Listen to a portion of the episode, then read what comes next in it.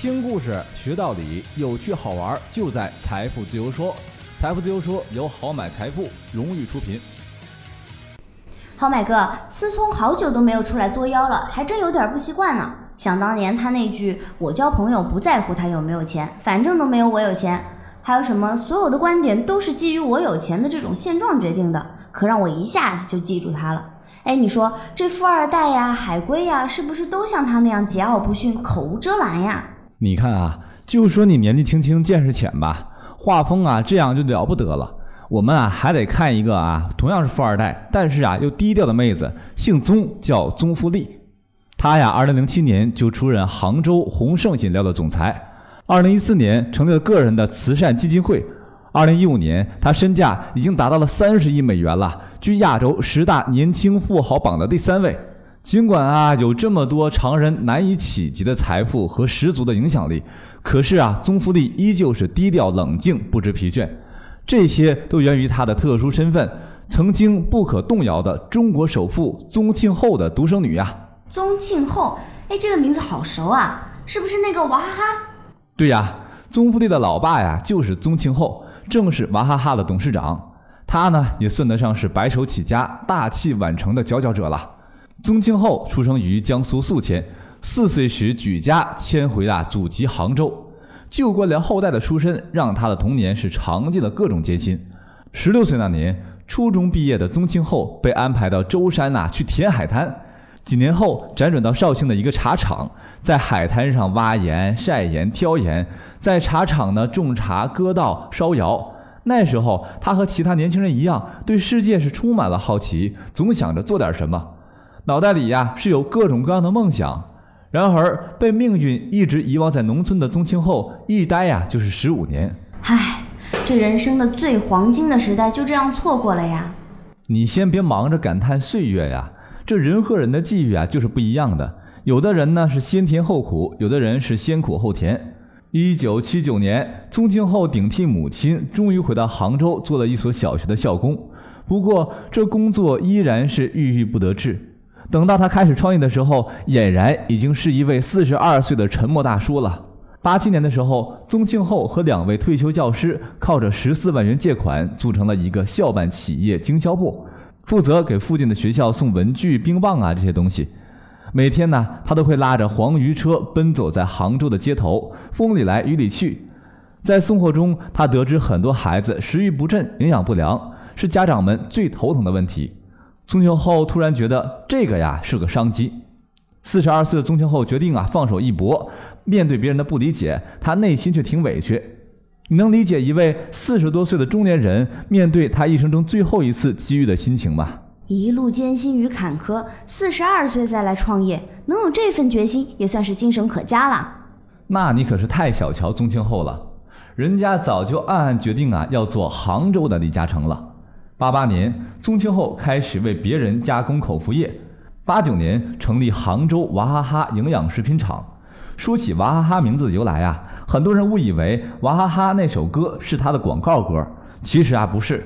事实上是先有了那首歌，才有了娃哈哈的厂子。不过这一点恰好反映了宗庆后的营销才能。最初啊，关于这个起名的时候啊，宗庆后还特地的通过新闻媒体向社会广泛的征求意见。最后定了娃哈哈的理由有三个：一是娃哈哈是孩子最早最容易的发音，极易模仿，而且发音响亮，音韵和谐，容易记忆，容易接受；第二点呢，哈哈，不论是外国人还是中国人都通过它来表达喜悦；第三点是借着歌曲娃哈哈方便拿品牌宣传。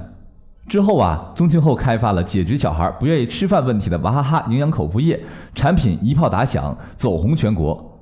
当年宗庆后就赚了七百万，这是他人生的第一桶金。